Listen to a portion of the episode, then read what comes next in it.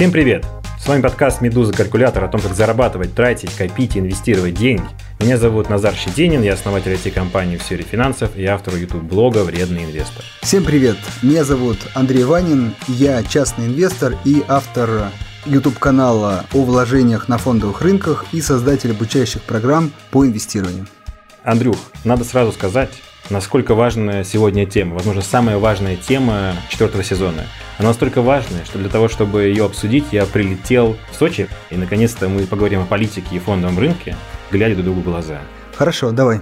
Я не знаю, как ты, я точно встречал людей в процессе работы в брокерских компаниях, которые мне говорили примерно следующее. Ты вот, Назар, там считаешь свои там пенаеки, цифры, прибыль смотришь, что все очень здорово, но это детский сад. Что фактически зарабатывает на фондовом рынке, инвестируя в ценные бумаги, тем более в акции, только те люди, которые знают какой-то инсайт, или и там дальше такая фраза обычно, она начиналась одинаково, а заканчивалась по-разному. Или те, кто инвестирует вот в этот завод, потому что, там, не знаю, тесть или зять или дочь поставь нужную фамилию, курирует этот объект, большая политика, все дела. И в итоге вот это все баловство не так важно. Главное, что скажут там наверху, и это определяет доходность на фондовом рынке. Насколько ты с этим согласен? Ну, к сожалению, наверное, отчасти я могу сказать, что это правда, но тут есть такой очень важный фактор, что это сложно измерить. Я вообще такой, да, сторонник инвестирования по цифрам, а вот э, все вот эти политические факторы, или там знакомые знакомого, или какие-то неожиданные изменения там законодательства, я как бы засовываю в риск инвестирования. То есть мне кажется, что в России всем очевидно есть некие такие политические риски. Хотя, опять же, если начать там мучить разных инвесторов и спросить, ну а что для тебя политический риск, как ты их видишь, в чем они могут реализоваться, то там сколько людей, столько мнений. Ну, в общем, есть ощущение, да, что, скажем так, права инвесторов, ну, скажем, не до конца защищены, не полностью защищены. Или э, еще ощущением, когда уже четко нарушаются, например, права миноритариев. То есть э, есть мажоритарий, крупный акционер, который пытается забрать, например, деньги из компании в обход миноритариев, то есть не выплачивая дивиденды. Я то думаю, есть нас, короче, да, вот частных да, инвесторов. Да, частных инвесторов. И эти события, они такие точечные, они разовые, но они бросают тень на инвестирование вообще. И вот это все, вот этот политический риск. Плюс мы видим вот сейчас там, историю с Беларусью, да, где политические события уже вышли за рамки там, привычных митингов и так далее. И в этой атмосфере экономика очень страдает. То есть, как работать компаниям, непонятно. Как им инвестировать, не инвестировать, что там с доходами, недоходами. То есть, уже как бы это становится неважно. А важно понимать, что для акционера это как бы, ну что еще не важно. Он деньги инвестировал, он хочет доход. И, в общем, все эти политические риски, как любят говорить бизнесмены, они не способствуют развитию бизнеса. Да? Бизнес любит некой такой тишины, спокойствия и, главное, предсказуемости. А вот политические риски эту предсказуемость убирают. Очень непростая тема. Почему мы решили поднять ее именно сейчас? Потому что там целая плеяда иностранных дипломатов или представителей стран разных э, на фоне событий, связанных вот с митингами, которые проходили по всей России, начали такую, назовем как бы сказать, вербальную атаку. Говорят о том, что пора задуматься о новых санкциях в адрес России, пора задуматься о том, что может быть, там, наказать каких-то персоналей. В общем, происходит какая-то политическая борьба, и мы вот с Андреем, честно говоря, не очень в этом разбираемся. Мы не политологи, мы все-таки экономисты, но абсолютно точно вот в этой атмосфере, когда там давит поле новостное, очень все непонятно и даже, что говорить, иногда страшно, инвестиции – это не то, чем хочется заниматься. Хочется переждать, спрятаться, и при этом, прям вот в это же время, на этом же фоне, Россия, сколько уже там, 6-7 лет назад, переживала большие пакеты санкций. И если бы вы тогда все-таки отважились, инвестировали, сейчас бы вы заработали очень много денег, и надо было просто, по сути, себя как бы перебороть, э, не бояться, инвестировать. И мы пытаемся сегодня понять с Андреем, похожа ли эта ситуация на ту, которая была там в 2014 -м. Как можно действовать, когда у тебя вокруг давят какие-то политические новости, и такая вот ну, неразбериха, и доверия к фондовому рынку инвестициям нет. И вообще, влияет ли в принципе политика на фондовый рынок, или она как-то проходит э, в стороне боком?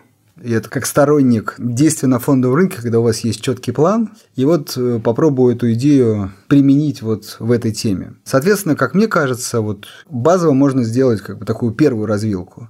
Первый человек говорит, что я осознаю эти политические риски, не просчитываю их, то есть я не понимаю, во что это может вылиться. Я просто их принимаю, кстати, или не принимаю. И тогда, если я принимаю, я погружаюсь там в фундаментал, в показатели компании и уже ищу как бы в этой среде, все же компании в этой среде находятся, ищу компании, которые мне уже по показателям подходят. Тот человек, который скажет, не, я такие риски не принимаю, не беру, субъективно, он говорит, я вообще в Россию не инвестирую. Но мы все-таки давай попробуем разобраться, да, покопаться. Вот э, другой тип людей могут сказать, ну, давайте все-таки поразмышляем, не так радикально за и против, попробуем оценить вообще политические риски, насколько они э, влияют или не влияют. И, и вот... какие они бывают еще, я добавлю, потому что они разные весьма. Да, и вот тут я хочу чуть не согласиться с тобой к вопросу о том, что, например, в 2014 году были какие-то там существенные санкции. На самом деле, ну, моя точка зрения в том, что серьезных санкций, вот серьезных, э, не было. Абсолютно. То есть были санкции там персональные, были санкции, связанные с оборонной промышленностью, с какими-то там точечными предприятиями. В большинстве случаев акции этих компаний на фондовом рынке не торгуются, и как-то, в общем, это не столь серьезно. Скорее, это такое имиджевые санкции, как мне кажется, ну, чтобы вот, вот мы ввели санкции против России, мы что-то предпринимаем. Мне кажется, что серьезные санкции – это история, вот, например, с Ираном, да, когда США вместе с своими там, европейскими коллегами договариваются и действительно вводят санкции на покупку продукции. В части Ирана это в первую очередь нефть. И вот это очень серьезно. Вот на мой взгляд, вот это прям реальные санкции. Тут важно сказать, что, конечно, Россия не Иран. То есть Россия гораздо сильнее вовлечена в мировую экономику. Мы один из лидеров производства там, нефти, газа и других полезных ископаемых, цветных металлов, удобрения, сельское хозяйство в последнее время очень бурно развивается. И, в общем, вот нас отключить от мировой экономики вообще может быть даже невозможно. Но это такая субъективная оценка. Но вот очень важно, любые поползновения в эту сторону, ну, например, давайте меньше газа покупать, меньше нефти, давайте там какую-то конкретную продукцию, которая у нас есть, не будем у них покупать. Вот это уже серьезные санкции. А дальше очень просто. Дальше, если развивать эту мысль, то вы смотрите, какая компания производит в России эту продукцию, ну и можете понимать, что, ну так, очень тоже субъективно, ее акции можно складывать в половину. Если, кстати, вы помните историю с Русалом, да, там только персональные санкции про собственника уже обвалили, и слухи про возможные санкции на предприятие обвалили акции предприятия. Так что, на мой взгляд, политические риски, они очень серьезны. И, на мой взгляд, они краткосрочно гораздо сильнее влияют на стоимость акций, нежели фундаментальные. Но вот тут вопрос, насколько их можно предсказать. Окей, давай посмотрим на 2021. Смотри, вот у меня есть 74 тысячи рублей свободных. Э, депозит подходит к концу или уже не выдерживает ставка по депозиту никакой критики. Я наслушался Назара и Андрея, классных, по-моему, ребят. Пора инвестировать в ценные бумаги. Я включаю телевизор, там происходит какой-то непонятный кипиш, что-то мало людей э, выходит воевать против действующей власти. Я включаю «Медузу», например, и читать начинаю. Много людей приходит и воюет э, значит, с действующей властью. Я читаю там не Твиттер или Фейсбук, а там какой-то французский перес-атташе говорит о том, что пора, ребята, вводить, это прям цитата, действующие санкции, действующие, то, о чем ты говоришь, да? И у меня 74 тысячи рублей. Я смотрю на весь этот кипиш и говорю, пожалуй, я пропускаю Назар Андреев, классные ребята, но давайте мы не будем тут сейчас гореть, например, да, хотя бы. И примерно то же самое вот по настроению хуже было в 2014 году, например, да, фактически мы находимся там, в состоянии горячего конфликта с соседями, да, тоже летит по телевизору, что какие-то санкции значит, к нам применяются, по Первому каналу говорят, что а мы за это не будем есть их сыр, да, и это все происходит, ты в этом кипише, и последнее, что ты хочешь сделать в этом всем движнике, это инвестировать свои 74 тысячи рублей. Но парадокс заключается в том, что тогда если бы ты это все-таки сделал, отважился, ты мог там получить месяц-два просадки по акциям «Газпрома», «Сбербанка». А сейчас ты бы заработал больше, чем любая альтернатива, которая у тебя была доступна в тот момент. То есть уж точно больше ставки депозита ты бы обогнал. Да? Сейчас вот на исторических максимумах находятся цены акций практически всех компаний. Если бы там немножко выбирал более-менее прибыльные и эффективные по выручке, то еще быстрее бы было. То есть вообще бы там доходность была, может быть, даже трехзначной с того момента. Да?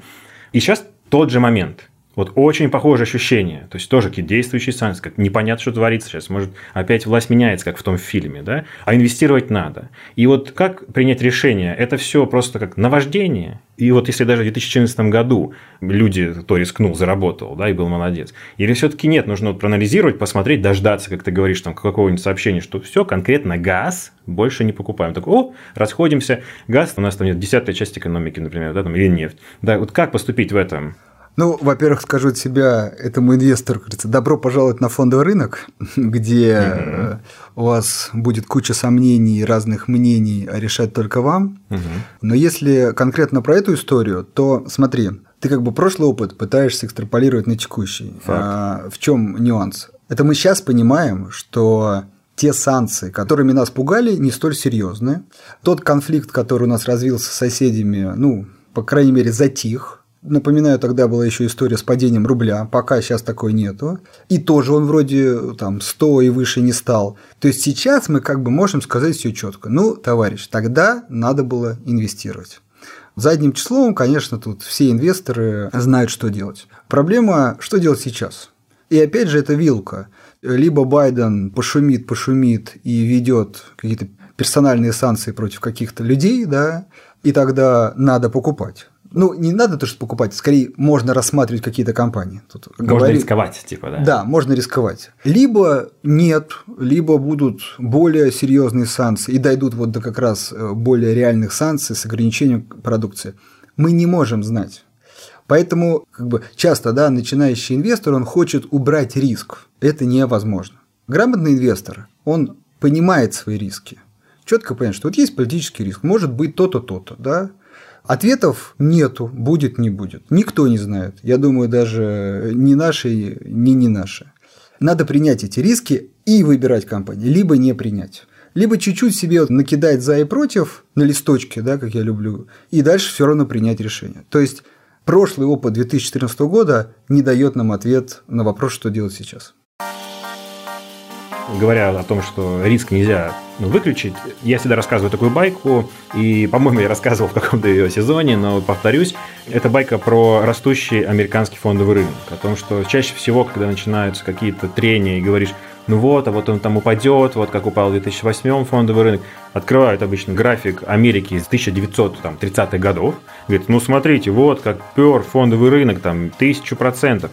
Ребят, в 1930 году инвестиции в американский фондовый рынок – это последнее, о чем вы будете думать и мечтать. То есть, фактически на бумаге задним числом действительно кажется, как они классно выросли, но в 30-е вы просто смотрите по сторонам и думаете, этой стране осталось там 5 лет, например, да? Там какие-то сухие законы перебегают улицу, Тут еще какая-то война в Европе сейчас, походу, начинается. Вообще какой-то просто полный кошмар. А, абсолютно про инвестиции никто не думал. Но действительность того момента выросла. Какая здесь мораль? И вот в случае с отечественным фондом рынка попробуйте, как бы это ни казалось странным сейчас, рассмотреть плюсы, связанные с тем, что такая нестабильная ситуация. Главный плюс – это наличие этого риска. То есть не его отсутствие, а наличие.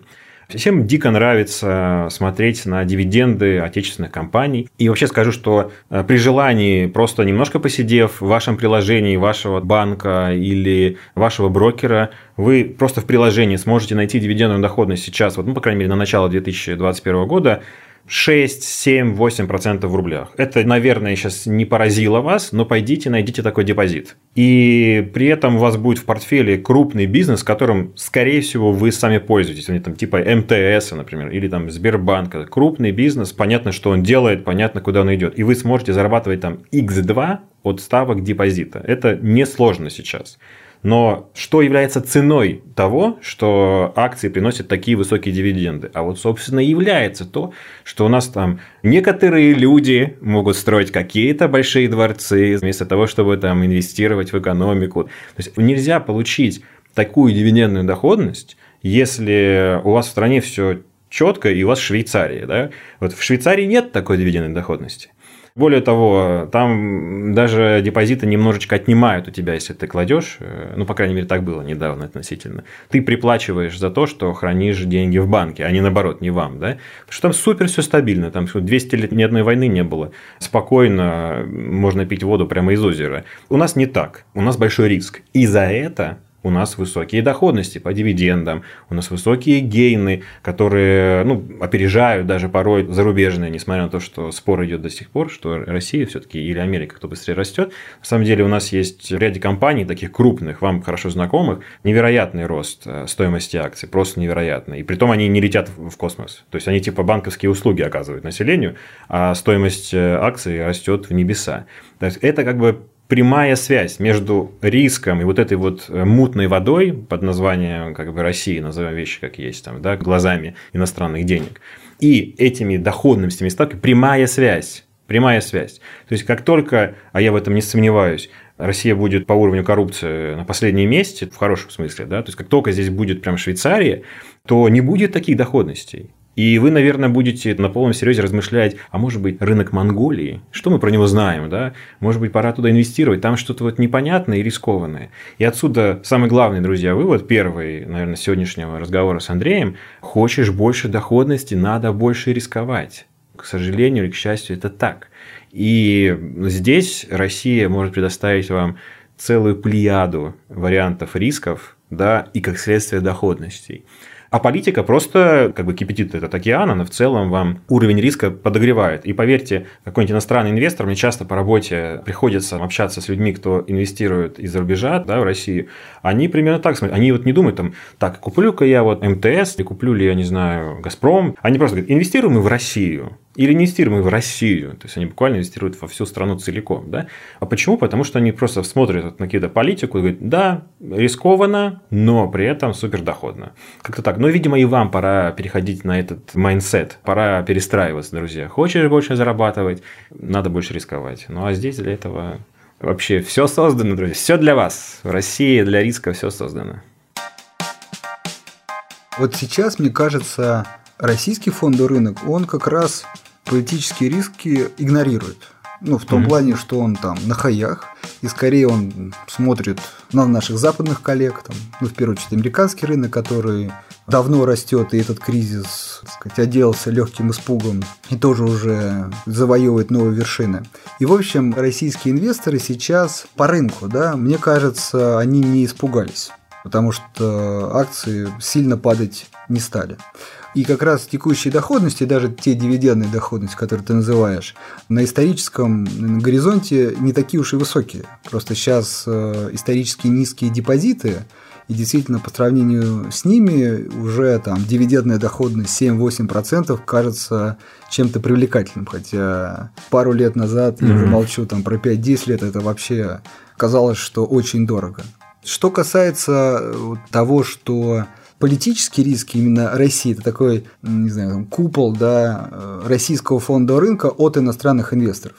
Потому что есть очень такой важный момент, что находясь внутри страны, даже если вы не сильно разбираетесь там, в политике и так далее, вы риски страны чувствуете гораздо лучше. Я всегда этот пример привожу, какой-нибудь, если мексиканец и бразилец, я думаю, страны примерно вот с такими же там политическими рисками плюс-минус. Вот если они задумаются об инвестировании в Россию, они скажут, ну не, ну как бы там вообще мы ничего не знаем. Ровно как мы, например, если предложить какой-нибудь инвестировать в мексиканские акции крупных компаний, которые для мексиканцев кажутся, ну это там столпы мексиканской экономики, для нас это будет э, too much, да, то есть очень большой риск. То есть в зависимости от того, где ты живешь, у тебя разное восприятие риска. Поэтому вот здесь мне кажется, как раз есть некое преимущество здесь живущих да, россиян, которые все-таки не сильно так утрируют эти политические риски, они их понимают, но внешне кажется, что здесь вообще хаос и все рушится. Но это не так. Действительно, многие компании так или иначе, но все-таки развиваются, скорее не стагнируют, как иногда все-таки некоторые люди заявляют, что только все ухудшается. Нет, скорее не бурно растет. Ну, с моей точки зрения. Поэтому э, действительно для людей, которые эти риски принимают, инвестирование в российские акции ну, выглядит действительно перспективным и интересным. Но важно, опять же, можно по кругу ходить, но не забываем про риски, потому что там снижение рубля, какие-то геополитические риски, опять же, санкции, это все ударит по акциям. К этому просто надо быть готовым. Я бы хотел немножко спуститься на микроэкономику. Вот странно, то есть я самую тему поднял политики, но я думаю, здесь можно такой мостик простроить для того, чтобы наши слушатели могли на что-то опереться, да, когда нужно принимать решения, и чуть успокоиться, там, когда вот так нестабильно. Начнем с того, друзья, что так часто бывает, даже я сам себе ловлю на мысли, иногда вот что-то переключается в голове, и ты смотришь на какую-то ценную бумагу, которую собираешься инвестировать, не знаю, там, например, Газпром тот же самый пресловутый, да, ты смотришь на него как просто на стоимость акций, на какие-то показатели финансовые, что вот там выручка падает, это плохо, выручка растет, это хорошо. То есть ты как-то забываешь о том, что это реальная компания, которая оказывает реальные услуги реальному населению. Просто возвращаешься и понимаешь следующее. Так, стоп, что значит растет выручка? И что значит Газпром, который продает куда-то газ? Это значит, кто-то его покупает, да? То есть кто-то сейчас включает комфорку, не только в России, да, где-то, не знаю, в Германии, и горит синим пламенем российский газ. И что значит просто закрыть границу, запретить покупать газ, например? Ну, тогда надо решать проблемы, связанные с тем, чтобы синим цветом горел другой газ, какой-нибудь там норвежский газ или там японский газ, какой-то любой другой газ, но не газ Газпрома. И эту задачу решить, как вы понимаете, не так просто. И здесь такая парадоксальная мысль, что возвращаясь от маленького к большому назад, да, в каком-то смысле можно утонуть вот в этом политическом новостном потоке, который, кажется, так влияет на стоимость активов, и не заметить то, что действительно влияет на стоимость активов, то есть действительно большие, иногда не политические тренды, которые мимо тебя просто по-тихому, они не дрались с ОМОНовцами, эти большие тренды, и поэтому тебе казалось, что их не было, да? А по факту они определяют в итоге, вы сможете заработать на свои 74 тысячи рублей э, доходность или не сможете. И какие это могут быть тренды? Например, ну, возвращаясь, пример с газом, все тихо молчат, и никто не хочет поговорить о том, и я не вижу это по телевизору, и на Первом канале почему-то не выходит об этом не рассказывают о том, что там развивается, например, какой-нибудь там жиженый газ. Да? Оказалось, что жиженый газ могут транспортировать танкерами очень много компаний в разных странах. Да? И это реальная угроза для «Газпрома». То есть, все пока думают, сейчас может, там, не знаю, там Меркель какой-то представитель другой политики сейчас позвонит, скажет по телефону, не покупать, да, пускай все мерзнут. Да? На самом деле, не этого нужно бояться, а того, что просто создастся конкуренция, и эта конкуренция задавит наши отечественные компании, а вы в их акциях в этот момент а вы их только купили. И вот это действительно может оказать давление. Поэтому, когда вам будет как бы страшновато, не забывайте подумать о том, что это не просто цифры на компьютере, это не просто там отчетность, да, это реальный бизнес, который оказывает услуги населению, а население готово платить, они хотят деньги заплатить за то, чтобы эта услуга была оказана. И вам так будет ну, несколько спокойнее. Ну и есть такая красивая фраза о том, что когда бизнес говорит, политика молчит что в итоге все сводится все-таки к спросу и предложению. И вся политика подстраивается, как ни странно, под бизнес. И вот ты сегодня вспоминал потрясающую историю, э, ну, конечно, вспоминать ее не особо хочется, по поводу «Русала», например. Да? Угу. Я даже был акционером этой компании какой-то период времени, сразу после, так сказать, «Рыбки», золотой, которая с господином Дерипаской произошла там, да, и вот эта вся история, я купил немножко акций, потом как-то передумал, понял, что это была эмоциональная покупка, продал, да, но я хорошо помню этот период времени, и там же, как они сказали, мы вот считаем, что раз санкции наложены на вот этого человека, то мы отказываемся с вами работать. И не было такого, что вышел, там, разорвал рубашку на груди и сказал, ах так, вот так, да, вот, ну давайте схлестнемся. Нет, он просто поменял там руководство, вышел из состава совета директоров, и я думаю, это устроило и его, это устроило и тех людей, кто придумал этот закон. Да, и в итоге просто подстроилось все под то, чтобы мир шел дальше своей дорогой, и покупался этот алюминий, который нужен черти где. Вообще везде он нужен, этот алюминий, да. И они такие сейчас все сидят, люди на заводе там продавали, те покупали, были счастливые, и тут им звонят и говорят, тут, короче, санкции, большая игра, режим, и вы, короче, не можете друг друга покупать. И они так смотрят на это все, думают, вы, вы больные, нет? Вот, и потом просто, там есть, наверное, какое-то лобби, не знаю, или просто какие-то простые юридические ходы, они воспользовались ими и продолжили зарабатывать. Потому что в итоге все сводится к тому, что пока бизнес говорит, политика молчит. Как ты считаешь, так ли это? Тут, наверное, действительно нам придется углубиться в политические риски. Я сейчас выскажу свое мнение по поводу развития ситуации и вот что первично, политические риски или экономика. Мне кажется, этот вопрос, он такой постоянно балансирует, и что перевесит, что не перевесит. Вот ты вспомнил Русал, давай от этого оттолкнемся. Ты сказал, что эта ситуация всех удовлетворила. Я очень сильно сомневаюсь, что она удовлетворила Дерибаску. Да? Скорее, э, в этой ситуации здравый смысл превзошел эмоции. И он э, действительно ушел с совета директоров и сделал правильное с точки зрения важной экономики компании действие. Но, как мне кажется, как я вообще эту геополитическую ситуацию вижу, она заключается в том, что современные войны, они экономические, да, и часто такие войны, они не начинаются сразу там, с масштабных действий и так далее. Здесь э, вводятся персональные санкции, Потом еще какие-то санкции. Очень часто современный мир – это война риторик. Да, там одни сказали, мы ответили. Мы ответили, они сказали. Давайте положим санкции на такого человека, который и так никогда не приедет к нам. Да, да. Давайте на него. Но... А мы за это вот этого, кто к нам никогда не приедет, тоже не пустим. Да. да, но это такой мир дипломатии. Они нам какие-то сигналы посылают, да, а мы отвечаем. Но очень важно, что эта риторика, как мне кажется, она накаляется, да, то есть уже и фразы иногда не подбираются, да, и потихонечку она может привести к реальным действиям. Вот я как бы чего опасаюсь. Здесь важно понимать, опять же высказываю свое мнение, что точно нашим как бы собственникам, нашим держателям бизнеса вообще это не нужно. С кем бы я ни общался, все говорят, да это только сплошные проблемы. Приезжаешь куда-нибудь зарубежным партнером, о, ты из России, и уже не то настроение. Открываешь счет, тебя там вместо трех документов 10 документов. Вот буквально недавно мне один собственник говорил, там ДНК, говорит, матери, отца и всю подноготную просят. То есть это создает барьеры для работы. Это пока просто барьеры, да, но это уже проблема для российского бизнеса. То есть российский бизнес хочет что-то экспортировать. Ему нужно найти партнеров, там какие-то логистические вещи, дистрибьюторов. Он приезжает, ты из России, ну и начинается. А кто-то приехал там из Китая, Индии, Турции, Бразилии, Мексики. Ну, лучше с ним. Почему? Ну, ну ты же из России, там мало ли что у тебя. То есть сейчас... Точно не знаю, но лучше... Да, да, связывать. это прям так говорят, но лучше вот так. Там что-то мутное, да. Да, то есть это уже создает проблемы. Они незаметные, то есть, ну, знаете, не построил он новый завод. То есть экономика как бы упирается, и вот то, что там оппозиционеры давят на это, да, не растет. Это правда. Почему он не растет? Потому что климат инвестиционный, такое абстрактное иногда образование для какого-нибудь обывателя, да, но это очень важная вещь. В этой ситуации как бы российский бизнес начинает плыть против ветра. И пока это такой, может быть, легкий ветерок, да, или просто ветер. Ну, что такое? Ну, ничего страшного, ветер и ветер.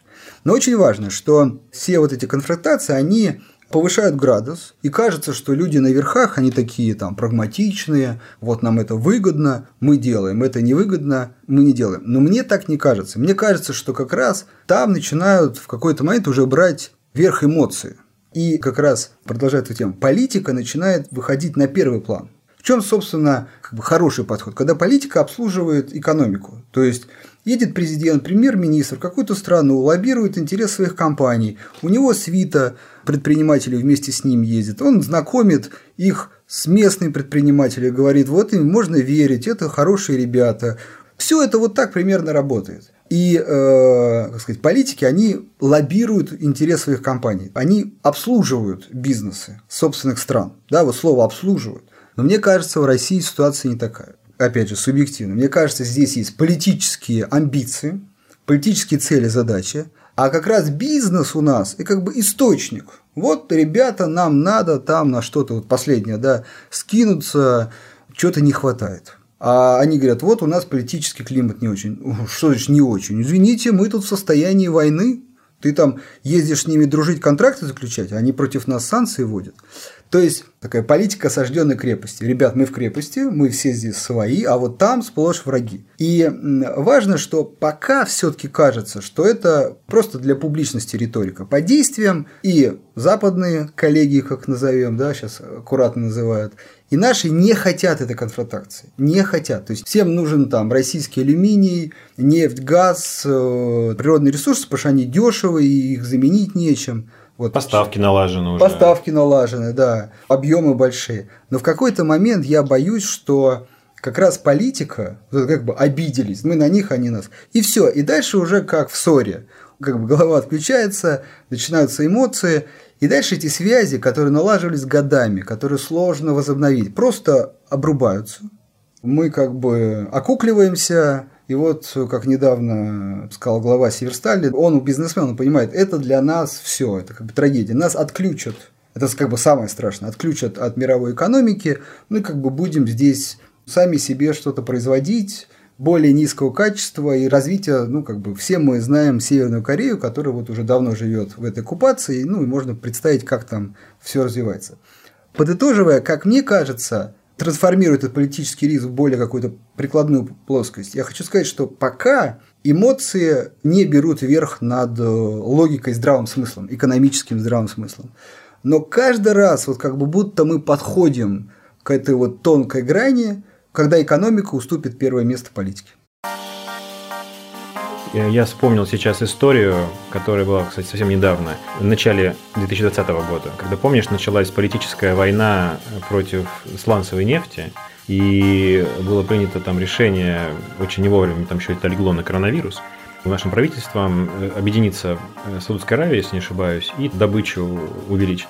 И, как следствие, ударить по сланцевой нефти ну, как бы это же явное падение стоимости нефти, да, в моменте, а это бьет по карману, в том числе, ну, нашему действующему бизнесу. И вот я думаю, что наши слушатели, далеко не все, далеко не все знают такую фамилию, как Федун. Это топ-менеджер компании Лукойл. Ну, по крайней мере, если вы включите там телевизор, интернет и что вы включаете, вы вряд ли услышите эту фамилию, да. И интервью у крупного значит, канала, больше ляма просмотров, и он прямо говорит, я сейчас пришел сюда, использую вас как площадку для того, чтобы донести политикам, которые там, значит, в башне сидят из слоновой кости, очень простую позицию, что вы убиваете, типа, наш бизнес. И он прям реально в течение 30 ну, минут достаточно убедительно. Это человек, который никогда не занимался политикой. Ну, скажем так, не был виден, по крайней мере, в политике. То есть, бизнесмен, олигарх, как хотите, называйте его. Но он на политическую арену не выходит обычно. Вообще его нет. И он говорит, я бизнесмен, вы убиваете сектор, вы что творите? Типа, и он прям четко, последовательно объясняет, что самый большой урон вы наносите по своим этим решениям политическим. То есть, вы объявили войну там Америке, а бьете, ну, стреляете в ногу своим. И он прям использовал это место как вот политическое высказывание, как какую-то площадку. И для меня это было как-то поразительно в том плане, что они там занимаются делами, как им, и, наверное, они правы настоящими. Знаешь, они там, ну, типа, добывают из земли нефть руками огромного количества россиян, да, то есть она льется им там ну, прям по рукам и попадает на лицо, понимаешь, это нефть. И они, значит, качают это все, самое настоящее занимаются делом, они там что-то играются наверху, и в процессе этой игры они почему-то повредили вот то, что реально деньги приносят, то, что ну, нужно всему миру, это нефть нужна всему миру, да, и он такой выходит, даже как-то очень был вдохновляющий, до сих пор я вспоминаю это интервью, когда он просто, ну, такой смесь на лице недопонимания, с одной стороны, с другой стороны, такой даже как бы агрессия, он говорит, ребята, дайте работать, пожалуйста, перестаньте заниматься ерундой. Это был очень любопытный такой момент. По крайней мере, раньше такого публичного высказывания бизнесмена я, по крайней мере, не видел. Э, можно я добавлю? Вот прям очень хороший пример. Два акцента хочу сделать. Во-первых, человек, который я думаю, вхож в администрацию президента и может, так сказать, напрямую обратиться, угу. действительно выбирает площадку уже публичную. Для меня это как бы сигнал того, что напрямую достучаться не получается. Ну, то есть, угу. либо он, может быть, говорит, но его не слышат, либо вообще уже как бы отойди не до тебя. А второе, что самое важное, что у меня даже вот на всяких вебинарах бывают люди, которые вот уже такая идейка начинается. То есть он призывает к чему? Ребят, давайте не ругаться, нам это невыгодно, экономически невыгодно. Mm. А кто-то говорит, а что значит тебе экономически невыгодно? Ты там что, за свои деньги переживаешь? Да у тебя там яхты, пароходы, ты там денег у тебя немерено, а ты еще хочешь. Так ты за кого? Ну, понимаете, то есть уже такой вопрос ага. поднимается, да? Они как будто выглядят вот этим примирением, желающим не конфликтовать, как будто, ну, предатели Родины, да, то есть, ну, Подожди, они там нам санкции дают, а ты хочешь с ними дружить? Вот я прям реально это слышал не раз. Подожди, мы должны ответить. Мы должны еще сильнее ответить. Мы должны вообще закрыться.